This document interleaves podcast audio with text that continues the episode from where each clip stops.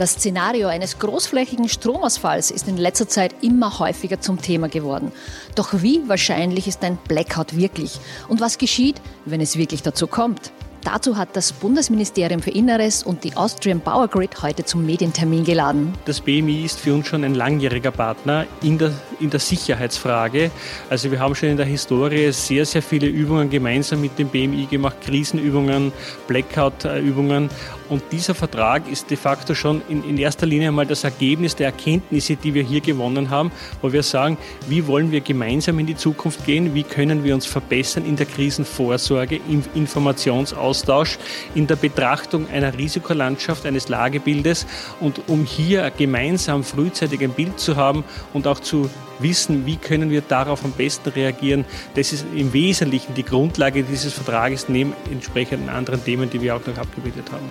Na, unser Ziel ist es jetzt mit der Vereinbarung mit APG, die ja die gesamte Stromnetzsicherheit managen in Österreich, dass wir einen Informationsvorsprung erhalten.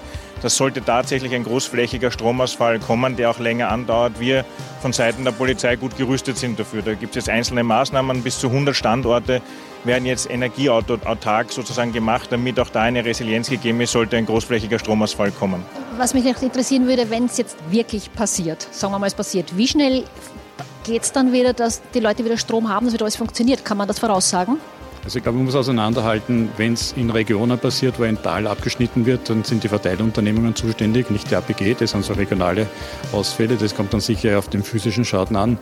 Wenn es ein Systemschaden ist in ganz Europa oder großflächiger in Österreich, dann sind wir vorbereitet mit so Wiederherstellungskonzepten, die werden auch geübt. Mein Kollege hat es bei der Pressekonferenz gesagt, das bewegt sich zwischen zehn Stunden, einem Tag, eineinhalb Tagen. Diese Übungen werden auch bei einem Simulator gemacht. Und das ist auch unser Ziel, dass wir dann möglichst rasch wieder die Vollversorgung herstellen können. Die Kommunikation zur Bevölkerung wird in erster Linie ein Thema von den Sendern sein, also ORF und, und Radio. Die Kommunikation von der Polizei zur Bevölkerung wird sicher eine untergeordnete Rolle spielen. Aber Radio, Fernsehen geht ja dann nicht.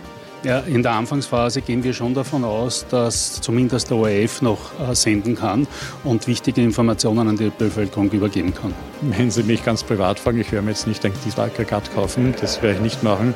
Aber ich sage eine gewisse Logik, wie es der Herr Minister gesagt hat, dass man daheim sozusagen nicht nur das letzte Butterbrot auf ist und im Kühlschrank nichts ist. Das ist, glaube ich, etwas, dass man ein, zwei Tage autark ist, ist sicher, sicher sinnvoll aus mehreren Gründen. Und Informationen zur Eigenvorsorge finden Sie auch ähm, auf äh, gemeinsamsicher.at auf der Seite des Bundesministeriums für Inneres. Ich fange mit Graz an, weil Graz äh, ist insofern immer eine Besonderheit schon gewesen, weil Sie wissen, dass dort die Kommunistische Partei ja schon sehr lange auch eine politische Rolle spielt.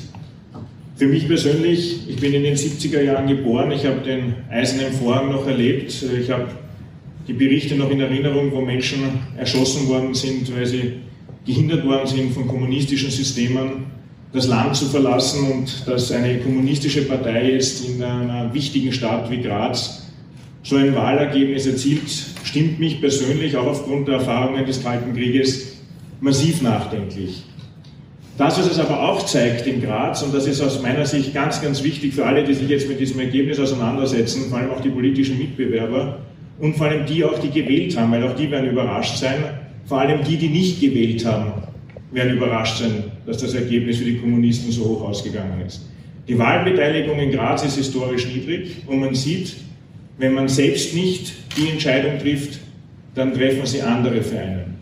Das heißt, aus meiner Sicht die wichtigste Erkenntnis derzeit einmal aus Fernsicht gegenüber Graz ist, Wahlbeteiligung ähm, ist ein zentrales Thema. Die Bürgerinnen und Bürger, die ähm, genauso wie ich überrascht waren über das Ergebnis der Kommunisten, die aber nicht gewählt haben, sollten beim nächsten Mal auf jeden Fall die Gelegenheit nutzen und ihr demokratisches Recht in Anspruch nehmen und eine Stimme abzugeben.